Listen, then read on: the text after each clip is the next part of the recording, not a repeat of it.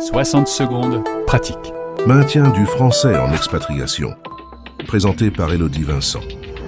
Quelles activités faire pour avoir un moment spécial en français avec mes enfants? Bonjour Christophe. Effectivement, avoir un moment spécial en français avec ses enfants, c'est toujours compliqué. Déjà, avoir du temps en tant que parent, c'est complexe. Alors, quand nous sommes en expatriation, la situation est encore plus compliquée car il est vraiment difficile de trouver un équilibre entre vie professionnelle et vie familiale, un équilibre qui permette de trouver du temps pour faire des activités en famille. Moi, dans ce cas, je vous conseillerais d'adapter une petite routine qui vous permette d'avoir des laps de temps pendant la semaine qui sont uniquement en français. Je vous propose trois types d'activités que j'ai appliquées moi-même pour maintenir le français à la maison quand j'étais expatriée. Ce qui marchait le mieux, c'était la soirée cinéma.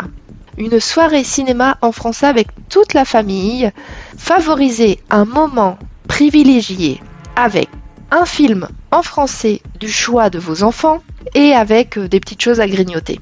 Que ça soit votre rituel, par exemple le, samedi soir. Ensuite, deuxième idée, ça serait la promenade dominicale. C'est quand même un rituel très français, je pense, de faire une petite promenade en famille le dimanche.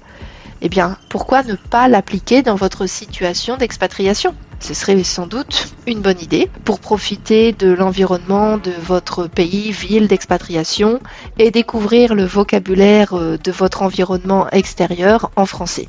Enfin, troisième idée, les jeux de société.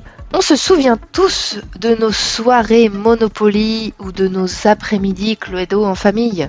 C'est vraiment un moment privilégié pour apprendre la patience et maintenir le français en situation d'expatriation. Voilà, c'est mon top 3 pour créer un moment spécial en français avec mes enfants en situation d'expatriation et ainsi maintenir la langue française. J'espère que ces conseils vous seront utiles. À bientôt!